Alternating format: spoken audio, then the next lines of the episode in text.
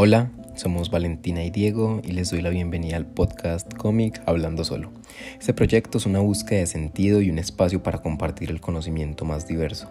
La música, la literatura, la ciencia, la historia, el arte y más temas de interés personal.